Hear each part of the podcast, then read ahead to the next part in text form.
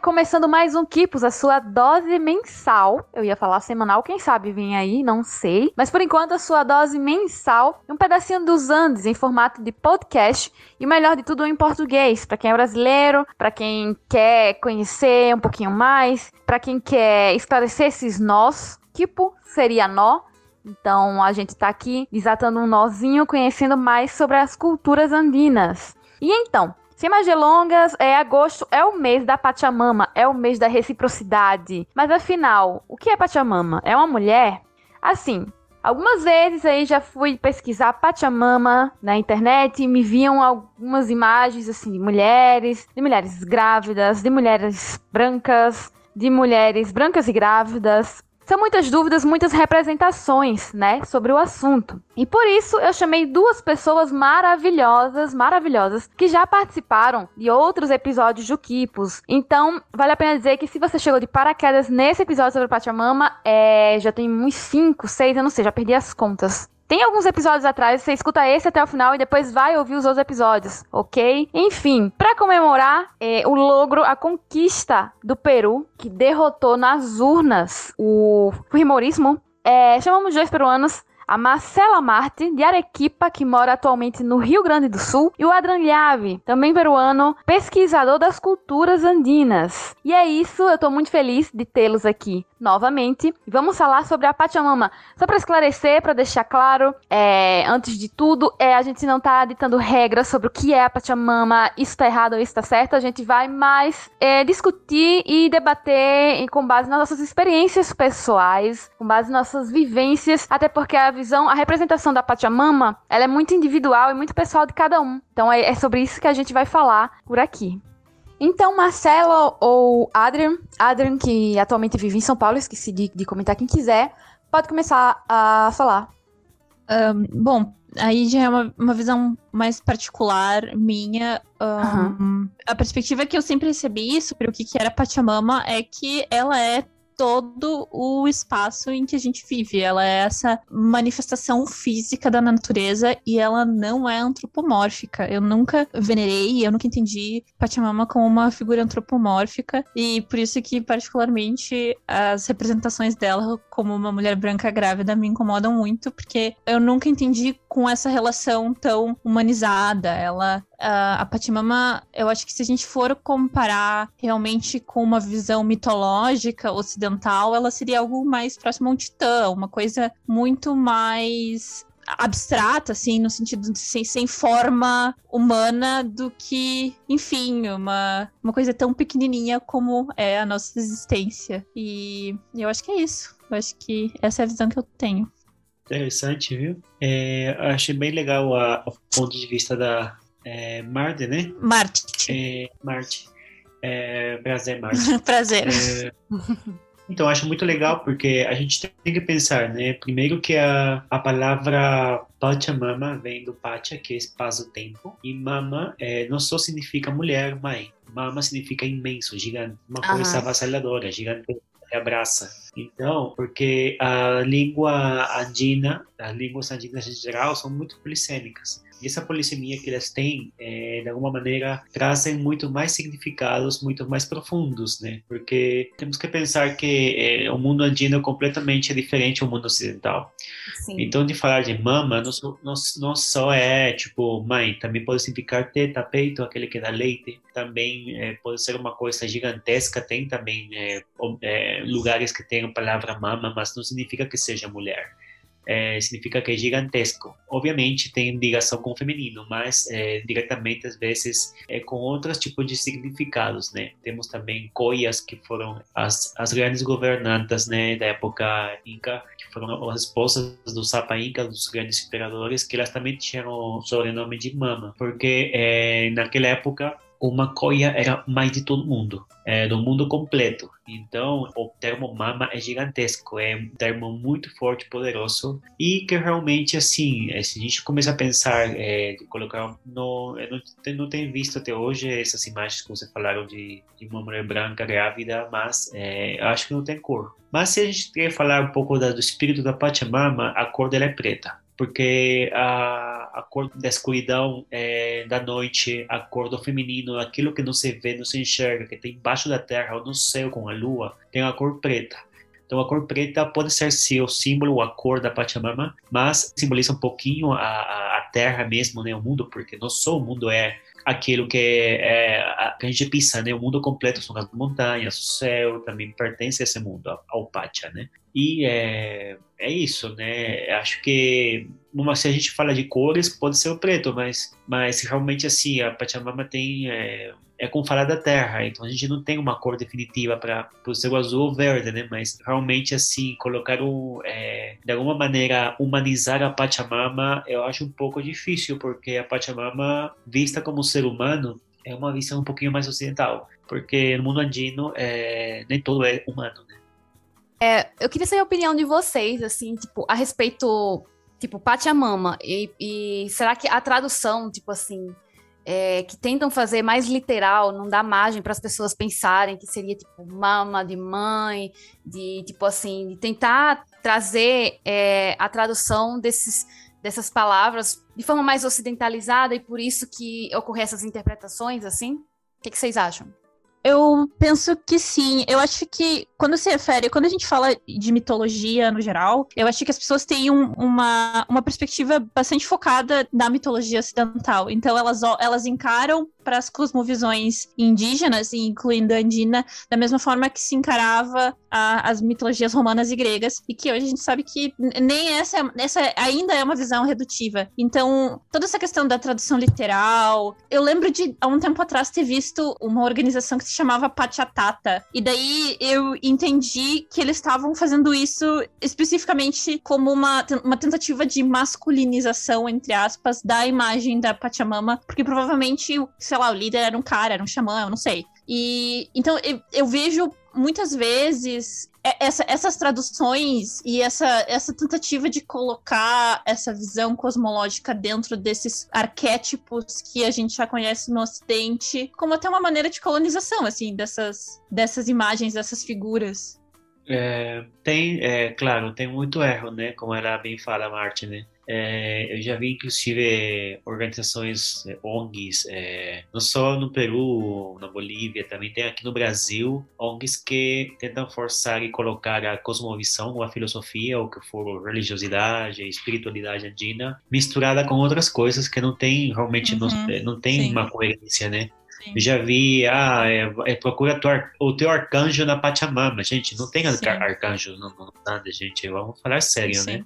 É, a gente tem que ir ao chão e essa coisa esse é, é, tipo uma apropriação cultural religiosa uhum. que eles estão tentando fazer só para ganhar grana né? ou tentar colocar dentro de uma micha que é uma aquela é, é, aquele pano que se envolve em quatro partes para a Pachamama, né, para enterrar nela, é colocar uma, um, baralho, um baralho de tarot, né, uhum. de, de buscas, né, e tentar continuar sincretizando, né, o fato de, que a, a, religião ou a espiritualidade ainda não tem uma doutrina, não significa que a gente tem que fazer o que a gente quer com ela, né, tem todo, também tem uma ordem, tem um estilo, tem uma, tem toda uma estrutura que tem que ser respeitada, assim, a gente não vai um dia falar, vamos fazer uma oferenda para Deus na, na igreja da, da, da sei lá, fulana, católica, a gente não vai fazer isso, né? Porque não é, não é permitido. Então, acho que, sim, como diz Marte, precisa mais respeito, né? Agora, o termo pacha não, é, não tem sexo, não tem um gênero. Tem uhum. muitas palavras andinas, não tem gênero definido, é uma coisa geral, mais neutra. E o termo pacha pode ser masculino ou feminino, não tem uhum. problema. É, mas fazer essas, essas eh, dobletes de tipo, ah, pachatata. Tata é uma palavra é, que também fala muito no norte da Argentina, que é a a, a, derivação de taita, que é a palavra uhum, em quechua de pai, mas é, que é válida, né? Que também se fala taita, jaja em outros lugares, né? Que o, a, a, versão mais antiga é jaja, mas pachatata não existe. Exatamente. Não existe. São coisas assim já. Eu acho que a gente, a gente constrói coisas novas, ninguém impede de construir, mas a gente tem que recalcar que são licenças Exatamente. ou adaptações que a gente faz. Exatamente. É, e eu, eu, eu percebo, assim, teve até para mim, o meu nome no Twitter é Batata Cósmica, porque teve uma dessas, dessas organizações que eu vi que era Papa, que eu fiquei fascinada, assim, porque claramente era porque essas pessoas assumiam que Papa seria pai, enfim, Quechua. E daí, a minha, a minha, o meu entendimento dessa tradução seria batata, né, né? Papa. Isso é, é, exatamente esse tipo de coisa. E para mim isso é um incômodo, porque significa que tu não apenas tá. Uh, não é só um interesse. É um desejo de assumir uh, uma narrativa dentro desse espaço, dentro dessa cosmovisão e dentro dessa religiosidade, que é diferente. Tipo, nada contra a pessoa pensar, tipo, ah, a partir de hoje eu vou tratar a minha divindade como Pachatata. Mas é uh, assumir que esse, essa nova percepção, esse Pachatata, ele faz parte dessa cosmovisão, ele é uma parte inerente dessa cosmovisão. Esse é o problema. É aí que mora a apropriação, ao meu ver, assim, de, nessas traduções e nessas percepções hiperliterais da, da cosmovisão andina, da cosmovisão indígena no geral. Sim, sim. É, é, também concordo. É realmente assim, existe muita falta de noção, vamos falar sério, né? falta de noção, realmente sem noção. Tem muita pessoa sem noção que tenta é, fazer uns é, tento, intentos de, de formar palavras, com um, juntando palavras é, quechuas e achando que estão fazendo uma coisa certa, mas realmente, se você fala com um linguista quechua ou aimara, é, vai se dizer que o que ele tentou dizer é outra coisa. Uhum. A gente acha que está juntando uma, duas peças e está construindo um Frankenstein legal. Uhum. Mas realmente, assim, eh, às vezes é outra coisa. Existem palavras assim, por exemplo, como, por exemplo, é, mamapapa, existe a mamapapa, porque a mamapapa é, uhum. é, a mãe de todas as batatas, e é uma batata que é uhum. especial, que tem uma forma de... É, é a maior, né?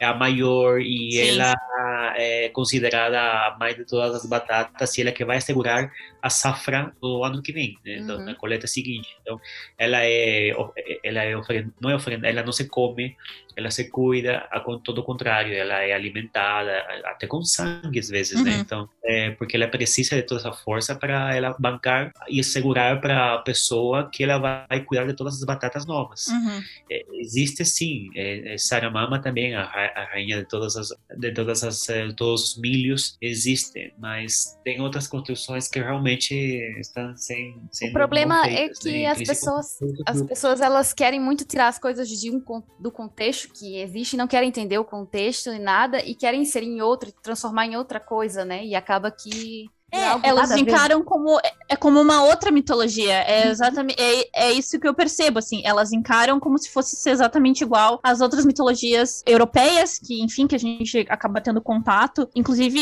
a Mama Papa teve uma vez que eu tava olhando num desses fóruns de mitologia e ele era uma representação, tipo, o entendimento era em inglês, e o entendimento era que era uma figura antropomórfica e que tinha poderes e que tinha influência, era tipo um, uma heroína da Marvel, assim. E é exa exatamente essa percepção, assim, que essas pessoas têm. Não, não, e sempre antropomórfico. Sempre, sempre, sempre. Não, mas tem uma coisa também que, assim, é, todo também, a cultura ocidental tenta humanizar tudo também. Uhum, né? sim, é. é. por exemplo, uma é, saramama não necessariamente tem que ter braços e pernas, né? A saramama é tal qual o milho, só que tem o dom de é, cuidar, uhum. de cuidar e tem esses poderes que tem as huacas, não? Uhum porque tudo vira waka, o que vira waka vira oráculo, né? Então esse oráculo responde, né, a um ciclo, a um entendimento, a uma espiritualidade e realmente assim essas interpretações ocidentais são bem pesadas porque eh, realmente eles tentam fazer analogias e realmente assim não bate porque tem eu sempre falo, né, para entender o mundo andino tem que pensar ao contrário. Sim, exatamente. Né? Por exemplo, é, tem, tem uma tecedora famosa boliviana chamada Elvira Espelho, Espejo, né, em espanhol, e ela fala que, os, que no mundo andino as cores básicas não são amarelo, vermelho e azul. As cores básicas são as cores secundárias, porque através das cores secundárias você faz as cores primárias. Então, aí, desde esse ponto de vista, você já sabe que o mundo andino é completamente distinto, né? Quando também ou grupos é, esotéricos ou grupos espirituais tentam abraçar uma árvore é, e misturando yoga com a mitologia grega e cosmovisão andina, falando que tem que dar tudo nada em troca. Eu falo isso não é andino, isso não é o acanismo, isso não é espiritualidade andina, né? Uhum. Porque um dos princípios básicos da espiritualidade andina, que é muito sincero, é você me dá, eu te dou, eu te dou, você me dá. Isso é o Aini, a troca, a reciprocidade. Exatamente. Então, não existe uma coisa que eu te dou tudo em troca de nada. Isso é uma filosofia ocidental, inclusive indiana, porque os indianos também pensam assim, ou, ou as pessoas que seguem a religião cristã também pensam assim, tem que dar tudo, sacrificar até morrer, mas na cultura indiana não é assim. Você tem que dar tudo e isso, aquilo, seja divindade, pessoa, estado, governo, o que for, tem que dar em troca uma coisa. Exatamente. Porque é assim que funciona o ser humano. Exatamente. E você falou sobre as cores e eu achei interessante isso quando a gente estava falando, tipo assim, ah, é, se tivesse uma cor, seria a cor negra, e isso me lembra que a cor negra, é, ela tem outro também significado para as culturas andinas, né? Tem, tem uma cor, é, que acontece que a cor negra é pureza, né? A pureza, o próprio Inca Garcilaso de la Vega falava que a cor mais pura é o preto, porque as, as lhamas mais pretas não tinham nada de branco, e as lhamas brancas tinham um pouco de preto, que era o, o a boca, né? o, não sei como se diz, o rosto, né? Então a cor negra é a cor da nobreza inca, era a cor dos, eh, dos nobres, né? A cor das pessoas nobres, eh, usava muito preto. Então é uma cor eh, que é utilizada para simbolizar pureza e feminidade também tem a ver muito com a lua, com a Pachamama, com tudo que tem a ver com, com o feminino.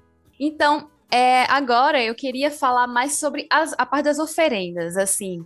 É, essas oferendas que acontecem nos Andes, elas nos lembram que tudo que a gente recebe é fruto da natureza e que a gente deve defender a, natureza, os direitos da, da, Mãe Terra. E eu queria que vocês explicassem para a gente como é que funciona essas, essas oferendas, qual, qual a importância de, de, de se realizar essas oferendas, Uh, eu, acho, eu acho que tudo gira em torno do que o Adrian falou sobre sempre ser uma troca, sobre, sobre sempre ser. Não sei, eu penso. Quando eu penso em Pachamama, na real, a forma que eu penso para mim é num círculo. Pachamama, para mim, a, a, a, a versão.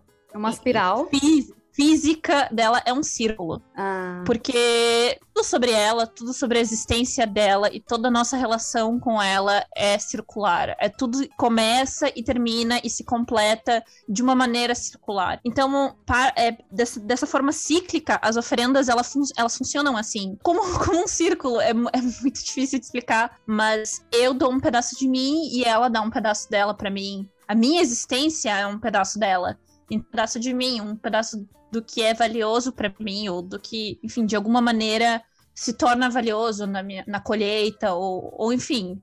Uh, no, no, meu caso particular, uh, eu não tenho colheita de batatas, então as minhas oferendas são um pouco diferentes, mas sempre seguindo essas essas métricas, assim, que correspondem a ela, esses símbolos, esses ícones que correspondem a ela. No fim, é, então, tipo, as oferendas a Pachamama, a gente pode, se fosse para resumir tipo, em uma palavra, seria reciprocidade, né? Sim. É, sim, claro. Uhum. Sim. Sim, é, realmente assim, é como, como eu falei né, agora, né? tudo é reciprocidade, tudo. Inclusive se castigam também, as, as huacas são castigadas, a própria divindade é castigada também quando ela não oferece tá, tudo aquilo que você pediu para ela em troca, né? uhum. né? É, até hoje existem, por exemplo, é, povos, é, por exemplo, no povo do meu, da minha família, é, que é no centro do Peru, na Ayacucho, tem uma região chamada Sancos. E aí, esses Sancos, eles castigam ao, a Santiago, ao, ao, ao Santo Santiago, né? Santiago Matamoros, quando ele não dá chuva, né? Para eles. E porque Santiago está relacionado com o raio, com Iapa, né? Todo, quando uhum. vocês vejam um Santiago, um patrão Santiago, um povo, é porque antigamente houve um raio aí. Então, é, é a ele que pede a, é, chuva, então, porque o raio que dá, oferece chuva. Então, quando ele não dá, as pessoas se esforçam para dar a melhor roupa para ele, as melhores flores, as melhores oferendas, tudo. E ele não dá chuvas, ele é castigado. Ele tiram todas as oferendas, tiram a roupa dele, deixam a mais feia, colocam contra a esquina da igreja, e, olhando para a parede, e está castigado até chover. Quando chover, todo mundo coloca ele como estava tudo decorado, mas é, é, é, uma coisa assim que, que precisa uma troca. Então a terra também precisa, quando acaba o ciclo do pau caguarai, que é a grande colheita, o, o mês florido, não? O, o, o, mês do florescimento, que em março, que final, final águas de março, como falam aqui em Brasil, aqui no Brasil, né? nas águas de março, né, que fecham o verão, é chamado de pau caguarai para o Caguará é o mês, é o mês do florescimento. E assim que acaba, começa a colheita de todos os produtos né, da safra, de tudo que se fez, se plantou. E acaba é, justamente quando aparece a chacana no céu. Né?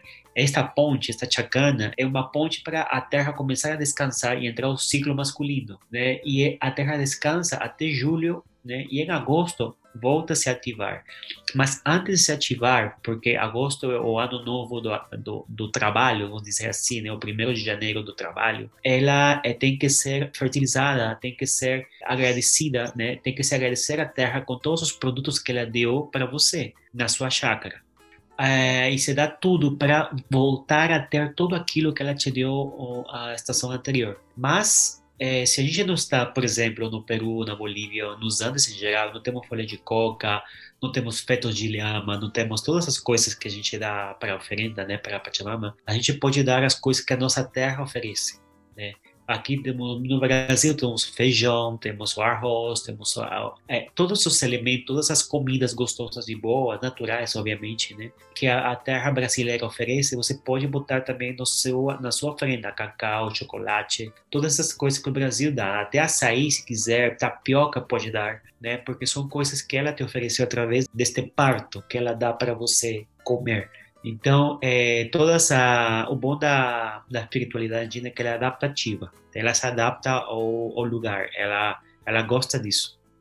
Sim, sim. E como você mesmo citou, é, na Bolívia é muito comum também, de, nessas oferendas, nos mercados, tem uma rua que se chama Calle de las Brujas, que tem muitos fetos de lhama para vender, para que as pessoas possam realizar suas oferendas. E isso choca muito os brasileiros em geral que veem essas imagens das, dos fetos das lhamas. Eu queria que vocês contassem um pouco para a gente como funciona isso, sabe?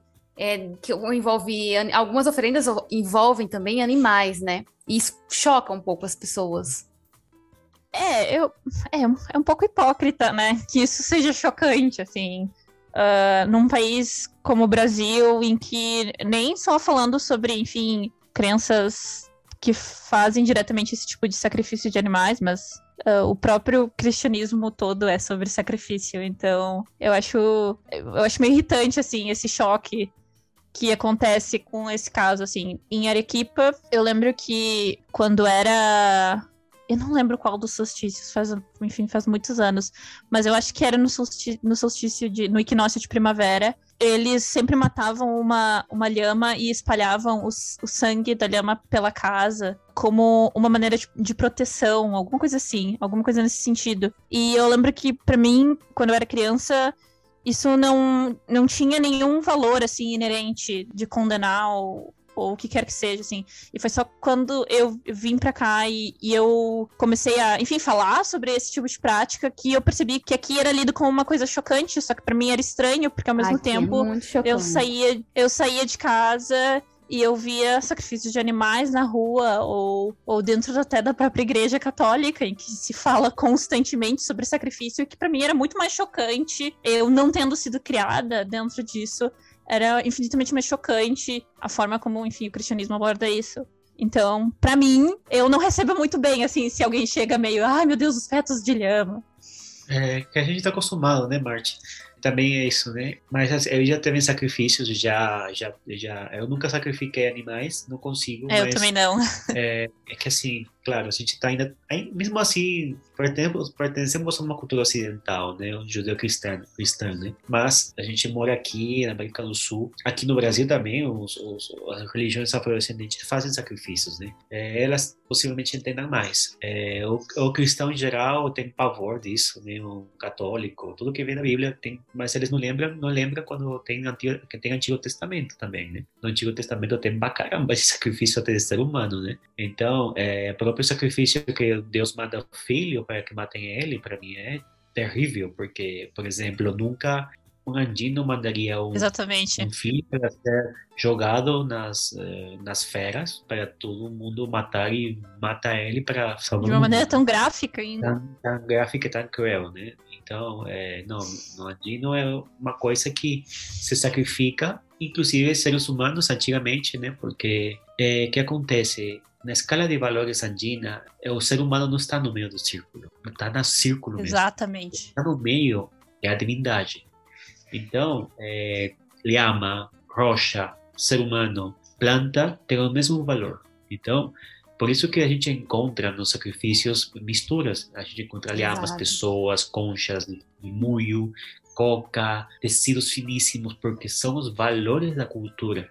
Uhum. Quando a gente vê sacrifícios, a gente vê valor da cultura. Qual é o valor da cultura? Através do sacrifício. Então, estes valores eh, são completamente distintos. Eh, os fetos da lhama são usados para a multiplicação do gado, porque um feto vai nascer dentro Exato. da Pachamama. É como uma semente. Então, se você, por exemplo, também para multiplicar os, é, os, os, porquinhos de Índia, chamados aqui, né, é, que realmente se chamam cui, ou cuis, é, estes, é, para ser, serem é, multiplicados, a gente passa incienso de camarão.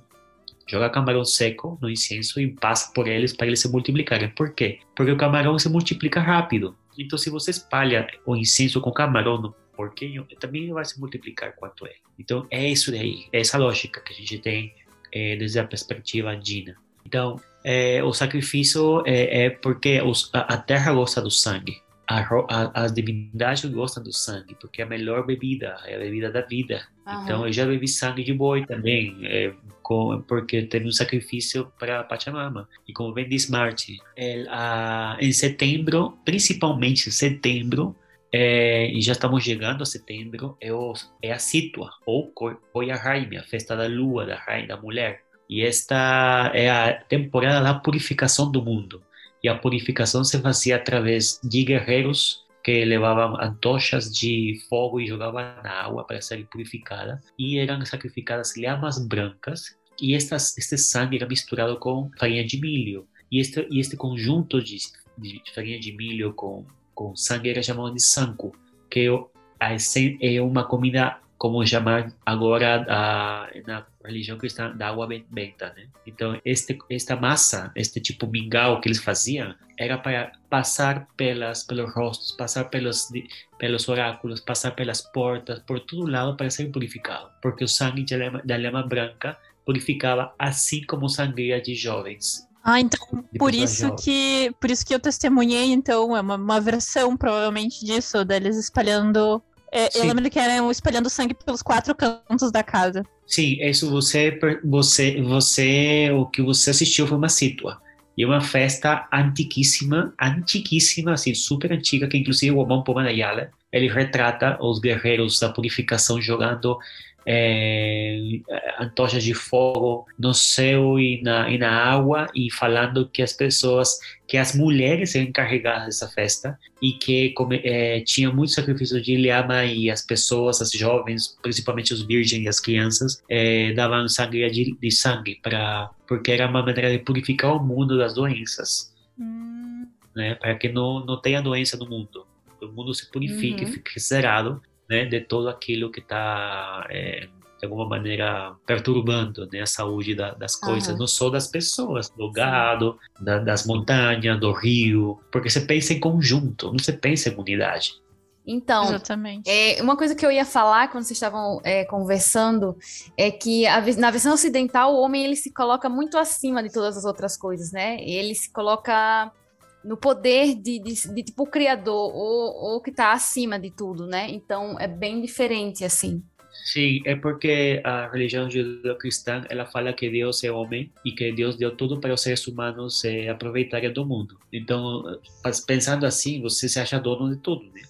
Então, você ah. tudo, tudo é, é era, era uma disputa cultural, assim, de, de, de, dos primórdios do, acho que nem do cristianismo, até antecede o cristianismo, assim, uma disputa cultural que acontecia ali e não era conveniente naquele momento uma, uma veneração de uma imagem feminina e que naquela religião, para aquele entendimento, a imagem feminina então era essa conexão com o resto dos animais e com o resto do espaço. Então, é, no momento em que se transforma numa veneração patriarcal, exclusivamente, estritamente patriarcal, então isso, isso acaba afetando a cultura. Então, isso nos afeta até hoje, né? Isso nos distancia de nós fomos feitos à imagem e semelhança de Deus, e Deus criou o mundo para o nosso benefício. E eu acho que tem até uma passagem na Bíblia que fala sobre como a gente tem que realmente conquistar tudo e, e, e colonizar tudo que é possível ser colonizado. E se eu não me engano, foi em nome disso que, que as colonizações aconteceram, assim. Nossa! Claro.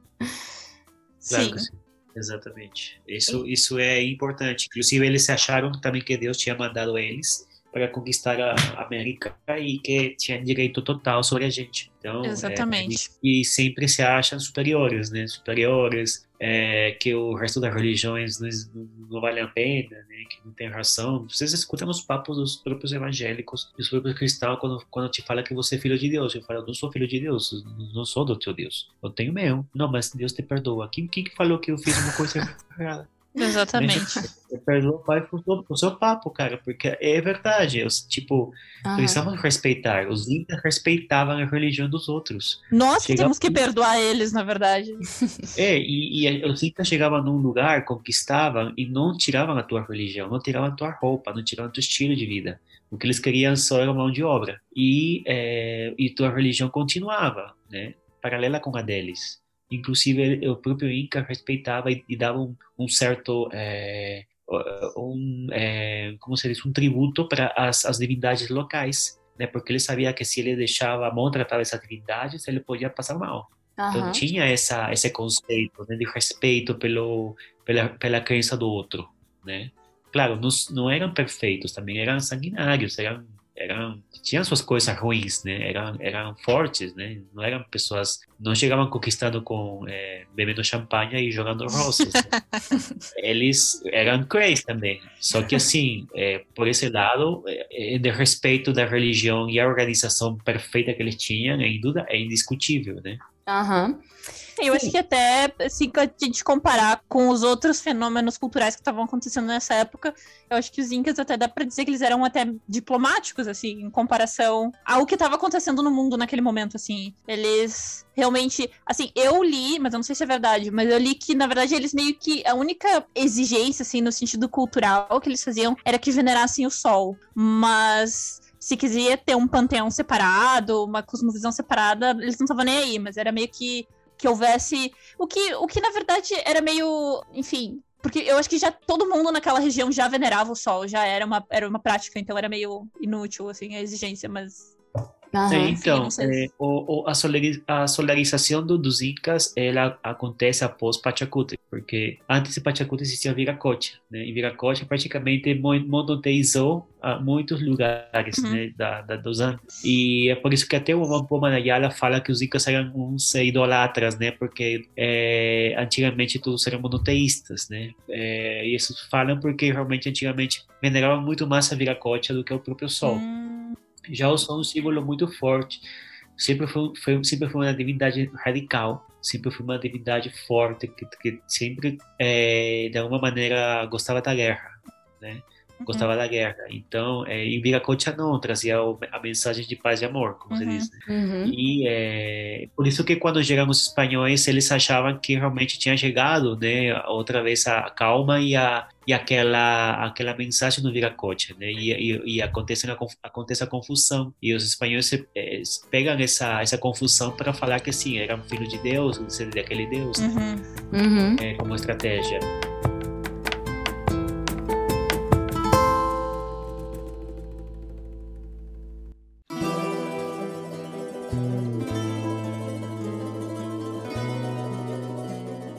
Gente, eu postei lá no Twitter avisando sobre que o Quipos de Agosto seria sobre a Pachamama.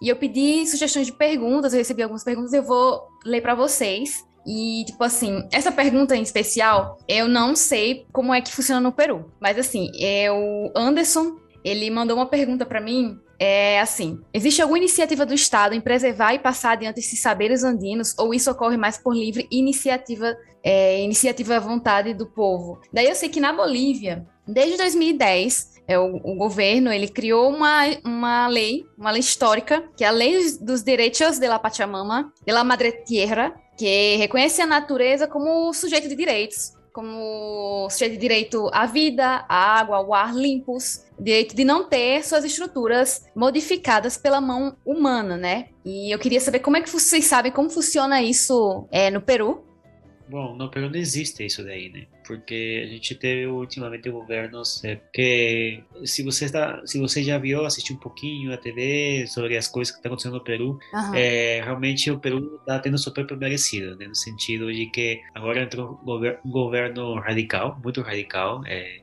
claro, teve uma direita muito forte que realmente deu as costas completamente a todo esse tipo de estruturas andinas. Muito tempo, desde a, desde a, desde a própria independência peruana, é, nunca foi uma independência real. Foi a independência dos crioulos, que a gente chama, né? Os crioulos são os filhos dos espanhóis, não são os crioulos, né? Não é, é diferente o termo, né? Uhum. É, realmente a independência do Peru foi o, o, a independência dos, é, dos filhos dos espanhóis, não foi a independência do Peru completo. Então, até hoje, existem esse tipo de problemas sociais sociais de virar as costas a tudo aquilo que é originário, tratá-lo como selvagem de pouca qualidade. E é por isso que tem um governo agora com a vontade de derribar tudo aquilo, né? E isso é um processo que, infelizmente, o Peru vai ter que passar demora, por uma né? crise realmente demora e que é, na Bolívia já se já se fez, né? É, a, a, a Pachamama como um sujeito de direito e é uma coisa que realmente é, no Peru já está começando. Já até teve uma entrevista semana passada, me entrevistaram para umas advogadas é, cusquenhas que estão colocando, fazendo todo um projeto é, de teses para é, mandar para o, o, Congresso e tratar a natureza como não como recurso natural, uhum. tratá-la como natureza mesmo, Sim. como um ser de vida que tem direito, né? Que tem Uhum. direito porque baixo a visão ou a filosofia andina, a terra, a rocha, a montanha, o rio, a água, tudo tem vida. Então tudo merece respeito. Então, porém, tudo é merece, precisa e merece uma lei que, o- que o proteja, né? É, e outra, outra pergunta que eu recebi aqui foi do Isaac Neres. Ele é uma pergunta que é a resposta bem particular, né? Como vocês imigrantes levam essa cosmovisão para o Brasil? Acredito que até já responderam um pouco. É, eu particularmente ah, é mais por uma questão religiosa mesmo, né? Eu, enfim, eu acho que é muito difícil, na real, desvincular a cosmovisão da experiência imigrante, assim, ah, quando se trata de países andinos, assim, é uma coisa tão forte, tão presente. Não sei, não sei se tem como. É, não, não- é difícil nos desvincular, né? Até as próprios descendentes de bolivianos também, inclusive o, de peruanos, né? Que moram, é que nem é, os árabes, por exemplo, né? Os árabes também não conseguem É, se desvincular da própria religião, da- das tradições, né? É, é, até o rosto, né? Não, não- tipo, não muda, parece, né? Eu acho que é difícil, eu, eu não consigo, é uma coisa que, que muitos aqui não entendem, principalmente as pessoas que são da religião ligada à Bíblia, né? Que Uhum. eles realmente julgam muitas coisas e que é, só as pessoas, por exemplo, que estão ligadas com as, os candomblé, os orixás, é, conseguem entender a gente, mas Uhum. mesmo assim não é igual.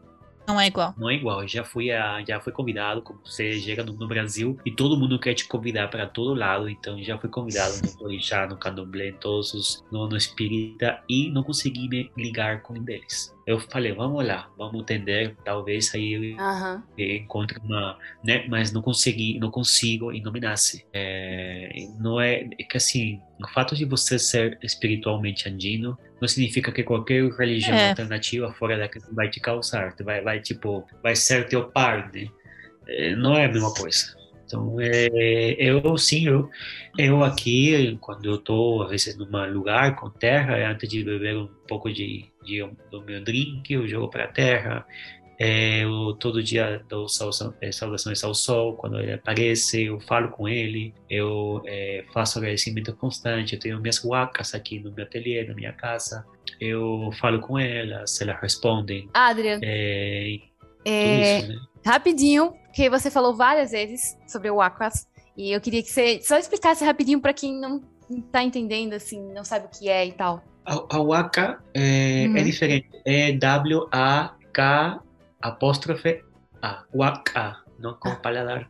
Porque o waka normal, quechua é vaca, porque e no, no quechua não existe o V, existe o Aham. W. É como falar cavalo, não falam, não falam cavalo, falam cawaio. Aham. Vaca, waka. Então, é, é- tem waka e waka. Então, Sim. a waka é a tudo aquilo, é, é uma palavra super poderosa, polissêmica, muito grande, que significa oráculo, principalmente. Aham. É, coisa horrorosa ou coisa muito linda demais.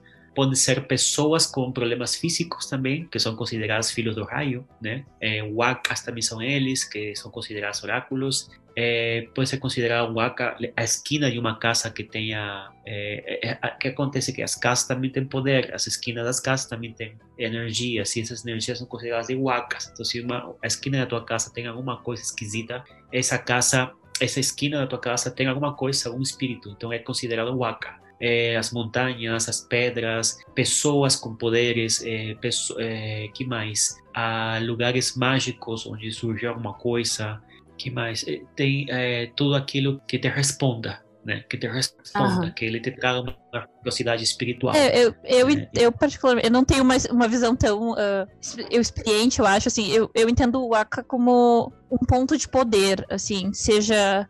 Sim, sim. É, seja no ambiente, seja numa pessoa, eu entendo como um pontinho de poder no espaço. Sim, sim, você está você tá certa, Martin. Sim, é, é, também isso. Que assim, é uma palavra muito grande, muito grande, é fortíssima. É uma palavra que, que é como no, vamos supor, no mundo judeu-cristão falar de Deus, uma coisa assim, né? Ou, porque nem santo cabe, né? É uma coisa, um poder, são, são, são é, entidades de poder, né? Uhum manifestam através de objetos, de, de, pessoas, de fenômenos. Por exemplo, uma pessoa muito bela, extremamente, extremadamente bela, pode ser uma waka. Né? Uma uhum. pessoa terrivelmente feia pode ser uma waka. E ambos fazem parte do panteão oracular. Certo. Então, gêmeos, é por exemplo. Gêmeos Ai, também são considerados wakas, né? Filhos uhum. do raio. Né? Tudo aquilo que o raio também toca vira waka. Então, então é... É... Para finalizar, a última pergunta aqui, isso também é bem pessoal, bem particular de cada um, mas para vocês, qual seria a maneira mais certa, mais próxima assim, do correto, sei lá, de, se é que existe assim, para representar a Pachamama? Um círculo. pode ser, também acho, também pode ser um círculo. Sim, mas eu não, é que eu não tenho uma ideia. Eu não sei, é que quando eu imagino isso, imagino terra. É, é terra. Pureza, né? imagino nada, nada com forma, é, é uma coisa, uhum. não sei te dizer. É como se você que significa Deus, né, para um cristão, ele vai, não vai ter, não vai ter uma explicação. Como que é a forma de Deus? Uhum. não sei, nem os cristãos sabem como que ele é. é não sabem. Né? Então, falar de Pachamama, não sei como que é a Pachamama. Eu vejo como eu natureza, assim. Tem representações iconográficas pré-colombianas na iconografia das cerâmicas, dos textos, e aparentemente a, ao símbolo da Pachamama mais próximo seria a própria Chacana. A né? andina. A, a cruz andina ou a, o quarto da cruz também, tipo... É, e claro, não temos que chamar de cruz andina, porque não é cruz também, né? é uma coisa que temos que tirar da nossa, da nossa linguagem. É um quarto de Chacana quando é representado uma escadinha, não sei se vocês já viram, em ele, já. com três uhum. escadinhas e uma onda em cima, vocês já viram uma coisa assim? uma escadinha e uma onda, tipo uma onda de, de uhum. mar, em, na parte de cima. Isso, é, os arqueólogos, estudos estão falando já que parece que realmente é o símbolo da Pachamama. Mas como mundo, não como mundo, símbolo da Terra, do mundo, uhum. do globo, da existência. Né? Sim, não sim. como a, a senhora que mora, que está dando parindo filhos, né? A Pachamama tem muitas é, tem, tem também, evito chamar de mitologia, porque é, é uma coisa também implantada pelo Ocidente de qualquer coisa que não seja semelhante com a realidade da Bíblia, tudo é mitologia, né? Então, é, ninguém fala do mito da Adão e Eva, né? Todo mundo fala e Eva. Então, ah, eu fui para outro lado. Eu chamo é. tudo de mitologia, inclusive mitologia cristã. É, pro lado da então, revolta eu, eu tento falar é, relatos espirituais, porque eu acredito neles. Então, para mim não é mito, é uma crença, é uma realidade, alguma coisa aconteceu. Então, é, a Pachamama teve relatos espirituais também, que, que muito fortes, muito sanguinários também, onde ela participou junto com Pachacama, junto com o Sol. Então, é, durante a criação e a vivificação do mundo né? Então, é, da animação do mundo, né? Porque já estava tudo criado, né? No, no, os, os, as divindades andinas, elas não são criadoras, elas são animadoras. né? Porque o mundo já estava feito. E ninguém falou como o mundo foi feito. Simplesmente o mundo está feito. Assim, e aí a partir disso, as divindades animam, juntam, organizam e voltam e voltam a fazer as a, etapas novas. Isso, é, é, esse é o discurso principal da, da, da origem das coisas nos Andes. Então é isso, é, a gente está chegando ao final. Se vocês quiserem acrescentar mais alguma coisa, vocês fiquem à vontade. Eu queria agradecer a oportunidade de estar aqui. Eu agradeço bastante é, a, a é, para você, Carla, e, uhum. e, obrigado pela participação de Márcia também, que eu conheci hoje. Achei fantástico o ponto de vista dela, está bem informada realmente. E até adicionei ela já no Insta. já entrei, visto Me orienta no TCC. eu amei, bonitos. Aquelas muito lindas. É, eu gostei muito de uma que tem uma lhama e uma mulher, acho lindíssima. É, mas eu agradeço bastante e parabéns, Carla, pelo teu ah, muito obrigada. Você está divulgando bastante a, a cultura que também é sua, né? Você também tem origem. Né? Uhum. Então, eu agradeço bastante e estou aqui para resolver suas dúvidas quando vocês quiserem. Ok, então é isso. Eu só queria agradecer também bastante a vocês por aceitar, aceitarem novamente o convite e participar do Kipos. É sempre ótimo falar com vocês, é muito enriquecedor. E é isso, gente. É, tá terminando agora o episódio. Quem quiser conhecer mais o trabalho dos meus convidados da Marte, é, sigam eles nas redes sociais, a Marcela Marte e o Adrian. É, como vocês é, se dominam nas redes sociais, para que o pessoal possa encontrar vocês, a Marcela é artista, ela tem vários quadros. O Adrian faz um trabalho muito legal. Para quem quer, quiser conhecer ainda mais as culturas andinas, vocês podem divulgar seus, seus nomes nas redes sociais, onde procurar vocês. Eu tô sempre no Twitter falando mal de todo mundo e no Instagram postando umas artes. É Marte, e daí eu vou soletrar aqui o outro nome. A-W-Q-A-K-U-Q.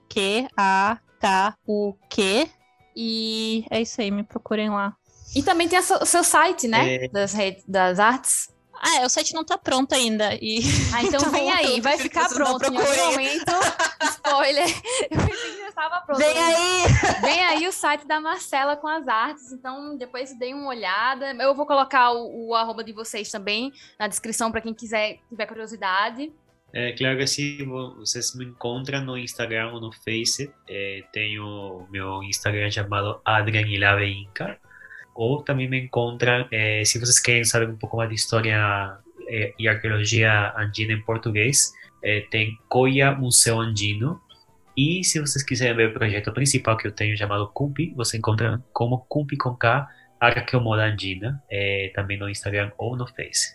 E infelizmente estamos chegando ao fim de mais um Kipo. Se você tiver alguma dúvida, sugestão, feedback positivo, agradável, nada de xingar um amiguinho na DM, pode mandar sua sugestão, pode para o meu Twitter, sempre estou online, arroba Mocutinte, vou deixar nos comentários, vou deixar na descrição do podcast. E é isso. Curtam, comentem, compartilhem, mandem para os seus amigos. E é isso, até mais.